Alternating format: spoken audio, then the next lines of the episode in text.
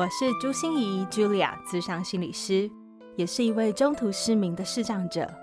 在咨商室里，我听你说；在 Podcast 里，也邀请你来听我说那些肉眼看不见，但是心里却更能看到的心理学小技巧与翻转人生的故事。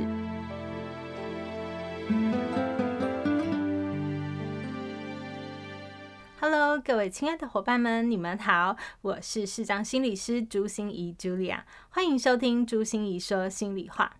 这次从心理挖宝的这个单元，我们会为大家播放我上个礼拜天在 TEDx 上面所分享的演讲实况转播。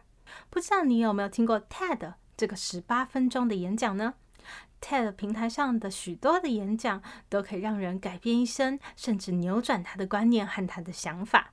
今年我非常荣幸的接受我们年轻的团队 TEDx 国北教的邀请，能够站上这样的舞台，跟大家分享我的生命故事。今年年会的主轴是用身心障碍者的视角去看待我们所面临的困境，我们所面临的限制，然后甚至能够有一些引发大家思考的启示。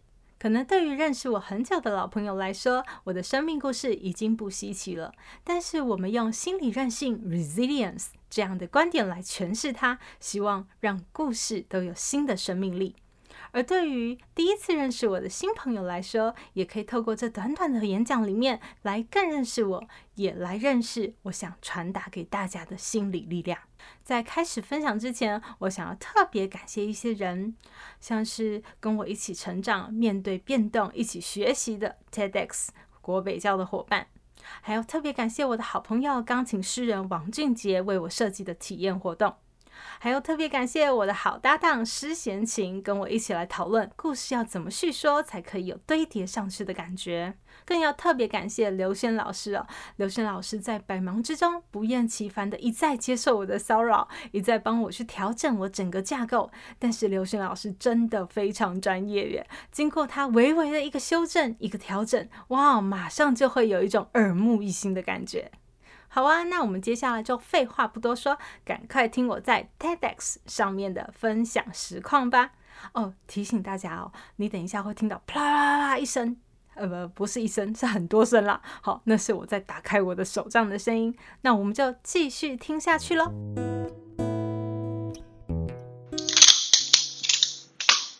Hello，大家好，我是朱心怡，是一位多重障碍的身心障碍者。也是一位执业十年的智商心理师，有人就会问我：哎，你是多重障碍者，你怎么做智商呢？我等一下在回答大家之前，我想先大家感受一下我的世界，好吗？邀请你把你的双手借给我，请你用你的左手先捂住你左边的眼睛，用力的捂住，然后只在你的食指和中指中间留下一个缝隙，然后再把你的右边的眼睛紧紧的闭上。是完全看不到任何东西的那种闭上哦。好，现在从你的世界看出去的世界，好像就是我的世界。但是当然，我的视力状况远远比你差很多很多了，因为我基本上只能看得到光觉，还有大块的色块。事情还没完哦，然后请你借我你的右手，捂住你右边的耳朵，用力的握住，用你的掌心紧紧的捂住。然后跟你的左边的同伴小声的说一声 “hello”，你听得见我吗？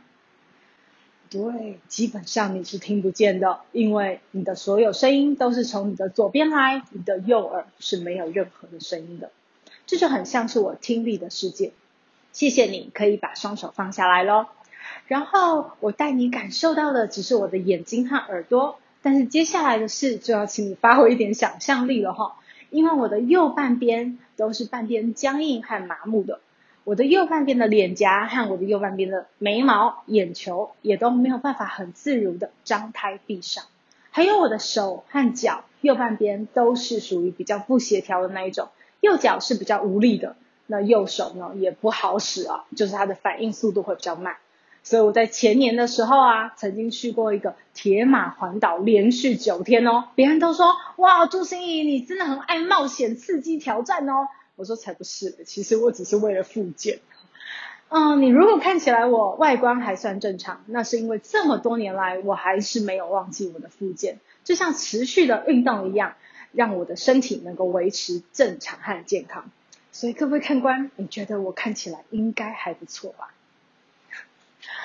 谢谢你。好，那在我开始介绍我自己的咨商心理师这个行业之前，我想先跟大家说哦，我们不是身心科医师，也不是精神科医师，我们不能够开药。那我们能做什么呢？就是做谈话治疗。那你看不见，到底怎么做谈话治疗？你看不见表情，看不见人家的肢体语言，看不见人家的眼神。啊！可是你知道吗？在咨商室里面，我是张开全身心的毛孔在听别人说话，所以我对方的个案当然可以感受到我的专注和用心。更重要的是，因为我看不见，所以他们仿佛在我面前更加的安心，觉得不会被我看穿他们的举手投足，他们可以赤裸裸的开始展现内心的脆弱给我看。在我咨商了一千八百人次。还有一千三百场次以上的演讲和工作坊以后，我深深的感觉到，原来人最害怕的其实就是别人的眼光，还有自己的眼光。所以我们总是要装得很硬、很强、很硬的样子，然后去包裹住自己脆弱的内心。而这也是我今天很想跟大家分享的。在我们面对这个不确定和未知的年代里面，有一个心理学的概念非常重要，叫做 Resilience 心理韧性，这概念其实是用物理学借用过来，它是指我们个体在面对强烈的威胁和压力之下，仍然能够适应良好，而且能够发展顺利的状态。在我们的心理学里面，它就是指一个人的心在面对变动、挫折、挑战、威胁的时候，它仍然能够不被打倒，而且还能止跌回升，甚至越挫越勇的能力。这个 resilience 对我们来说非常重要，可是各国有不同的翻译名词，有人叫它回弹力，有人叫它复原力，也有人叫它抗逆力。但是我自己更喜欢叫它软实力。想一想，什么东西是软的？一个玻璃杯摔在地上摔碎了，回得来吗？不会。一张纸撕开了裂成两半，回得来吗？不会。但是像我这个手杖里面有一根弹簧。拉开了，它回得来吗？当然可以。为什么可以？因为它是软的，软的才会有弹性，软的才会有韧性。而从我的生命里面，我体会到逞强不是强，原来柔软才能变得更坚毅的这件事，就要从我自己面对我自己失明的故事开始说起了。其实以前的我是一个非常骄傲的孔雀公主，因为我的学业总是名列前茅。体育、音乐、美术样样精通，而且还击败了全国的队伍，成为了全国科展生物组的总冠军。我真的觉得我是世界上最厉害的人。你知道，有问题就要解决啊，有难关就要闯啊，不要总为自己的失败找借口。这大概就是一个学霸的生存法则。直到我在十七岁那年得了脑瘤，开始面对我的障碍人生。呃，小命是真的捡回来了，可是却是我人生生不如死的开始。我不是在想哦，带着这些障碍，我到底要怎么面对我的生活？我是在想的是，哇塞，别人会不会看不起我了？别人会怎么样想我呢？他会不会窃窃私语说，哦，我朱芯仪终于得到业障，他有报应了？原来真的过不去的，不是我们外在现实到底发生了什么，常常最过不去的就是自己的内心。嗯，我现在当然爱死了我这根白手杖哦，我到哪里都要带着它，因为它是我最忠实又可靠的眼睛。但是在以前，别人只要一提醒我要拿手杖，我就觉得这是我最痛苦的时候，因为我每次都在想，为什么老天这么不公平？这些事情为什么是降临在我身上，不是降临在别人身上呢？所以，当我要拿起手杖的时候，我不只是要接受我自己是个盲人，我还要到处跟别人说我是青梅，是吗？我非常不能接受。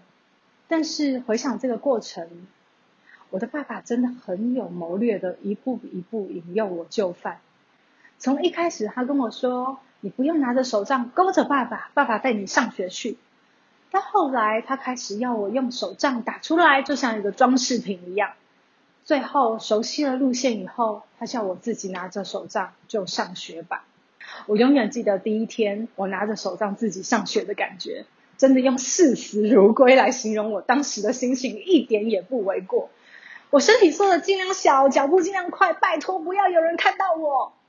可是就在基隆路的大马路上，惨案发生了，我摔了一个狗吃屎。我听到身边有快速的车辆一直不停的通过，我也听到好多的脚步声，嚓嚓嚓就在我旁边走过，可是却没有一个人为我停留。我赶快很逞强的捡回我的手杖，然后走进我的教室，摸到我的位置上，我就坐在位置上，再也忍受不住任何事的放声大哭。我觉得我真的是全世界最可怜的人。那时候有一个女同学，居然很白目的跟我打个招呼说：“早啊，朱芯仪，今天怎么那么早来呀？哦，一定是你爸送你来的，他对你好好哦。”真的是哪壶不开提哪壶哎！讲到我爸，我就超气，我就很大声的咆哮说：“他再也不会送我来了，他以后都要我自己一个人了。”可是那个女同学下一句说：“啊，不会吧？”可是我刚才才在校门口看到他啊！我想十七岁以前的心仪，因为以前的得意和风光，他只会用自己的硬实力跟这个环境硬碰硬，直到摔了这一跤，他才真的知道这样的生存法则已经不适用了。越卡在原地，只会让自己越痛苦，所以他开始接纳了自己是个视障者。开始心甘情愿的拿起了这根白手杖。让我们再把画面回到我的高中时候。其实那时候成为了一个视障的新鲜人，我需要学习很多东西，比如说手杖的技能，比如说摸读点字，这些都难不倒我。但是最困难的一件事，就是我要开口跟别人求助。每次当我说“对不起，我是一个视障者，你可以帮助我吗？”我就会觉得超级丢脸。你以前是一个这么厉害的人，为什么现在要摇尾乞怜？你要滥用人家的同情心吗？你是个乞丐吗？你自己难道不能做吗？但是我那时候公民课的老师出了一个非常诡异的作业，就是把我们全班分成若干组，要我们每一组都要去采访一个名胜景点。我们这一组要去的地方叫做基隆，第一站我们要去的地方叫基隆山。所谓上山容易下山难。当下山的时候，我的眼前就出现了一条好大的山沟，男生身手矫健就跳过去了，女生呢一个拉一个推也就过去了。我马上伸出我的手说：“拜托你们拉我，我也可以过去。”全部的同学都说：“哇塞，你看不见，你踩空怎么办？”我心里想：他们就要放弃我了吗？结果两个男生就趴在桥上给我当路桥，我就踩着他们的身体。然后两边的女生就慢慢的拉我推我就过去了。那时候我心里真的想说，他们一定觉得哇塞，跟朱芯仪同组真的是超衰的。第二站我们要去的地方就叫和平岛。和平岛真的是一个很奇怪的地方哦，从岸边到海边，你要跳过非常多的大石头，你才能到海边去。那时候我看着一望无际的大石头，就跟同学说：怎么可能？我不可能过得去了。同学又说：“我们想办法。”于是他们开始想了一个办法：一个女生反手握住我，一个女生控制我的左脚，一个女生控制我的右脚，一个女生往前看，然后就开始发号施令了。左边的那个女生，左边四十五度角有一颗大石头，看过吗？然后就把朱星的左脚给推到那边去，然后他就要把我的腿给拉起来，推到那边去。还记得我们班有两个男生在我们同一组哦。这两个男生就是要当我身体一踉跄不稳，快要摔倒的时候，他们就要飞扑到大石头上给我当肉垫。所以走到了海边，我的身体完好如初，但是他们的身体遍体鳞伤。我心里真的就想说，真的，我也觉得他们真的超级衰，怎么会跟朱心怡同组呢？等到回到了学校，有一天中午，老师把我从教室叫出来。到他的教室办公室，翻开了这些同学的心得，念出来给我听。你知道上面写什么吗？全部的人都在写的是他们怎么帮助心仪，怎么协助我，觉得好快乐、好爽、好幸福。然后还有人说好有成就感、好有趣、好好玩。甚至还有两个学业觉得不是很好、有点自卑的同学，因为这次的经验，觉得自己原来这么有价值，以后还去考了助人科系。所以我想，十七岁以前的我，真的认为展现脆弱就是一种示弱的表现，你就是 loser，你就是个人生的失败者。但是原来说出自己的需求，愿意真心的接受别人的帮助，施与受，手心向上或向下都很好。刚才是我生命中很重要的两个经验，但是面对失明，我还有好多好多故事都可以跟大家分享。但是总归一句，如果说带我能够面对内心的黑暗，走出人生的光明是什么，我就会说，原来不是把自己硬起来，而是把心软下来。成为咨商心理师的这一路上，我算很幸运，但是不是顺利。嗯那时候当我考到证照，我以为我的前途光明就出现了。但是我发现没有雇主知道怎么雇佣一个身心障碍者，怎么雇佣一个一个重度的视障心理师，到底能做什么呢？所以那时候求职无门，没有人要用我。我想那时候如果我去拉个白布条啊，然后如果我去开个记者会啊，然后跟这世界哭诉啊，你们怎么可以生欺负一个身心障碍的弱女子啊？这种剧嘛。应该会有人想看吧，可是因为我学会了软实力，我知道做这些事只是一时爽，我得不到任何的好处。也就是我要想的是什么样的方法才可以让别人接触我，让别人信任我，愿意给我一个机会。所以我那时候到处不要脸的自我推荐，到任何场合都行，到哪里都好，给我免费做也可以，任何主题我都接，只要给我一个工作机会。我只要让你看到，原来一个身心障碍者也可以做到很好的工作。而现在，我的个别智商、团体、演讲、工作坊，或者我的文章专栏，都已经排满了行事历。不止我可以养活我自己，我还可以自费经营许多自媒体和做社会公益。希望我的生命能对这个世界更有意义。我想每一个人遇到的困境、逆境、不顺利都不会一样。但是我们都有一个相同点，就是当我们遇到这些不顺利的时候，我们通常都会紧紧抓住那些负面情绪不肯放手，然后那时候我们的自尊心就膨胀了，面子变得更重要了，防卫和猜忌都被放大了，想法也变得偏激了。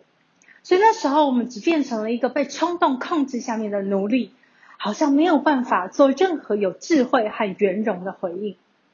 所以我很想邀请大家。当你在遇到那些不顺利、逆境、挫折或困境的时候，不要急着回应外在，而要先好好的向内看，看看你自己的心，那些让你紧握不放、不肯放手的是什么？让你不肯变通又不会转身的是什么？让你一直卡在原地、动弹不得的又是什么？设法不要让自己的心硬起来，你就开始获得软实力了。谢谢那颗脑瘤，教会了那么桀骜不驯又顽固的我。我以前真的认为，人生要过得精彩，就是要跟困境硬碰硬。更何况我有才华又有实力。但是因为障碍，它教会了我一件更精彩、更美好也更柔软的生存方式，就是学习敞开，我们接纳现实，我们学习示弱，与人合作。学习转身，穿越困境。只有当你软下来，你才能真正让自己无坚不摧。只有软下来，你才有可能抬头挺胸的硬起来。当然，如果还是软不下来，那也是非常自然的事。那就让我们这些咨商心理师来帮帮你喽。心念转关，生命无限宽。如果喜欢我的节目，邀请您帮我按下订阅，并留下五星评价与评论。如果想要了解更多我所分享的内容，节目的说明栏中都有我其他频道的资讯哦。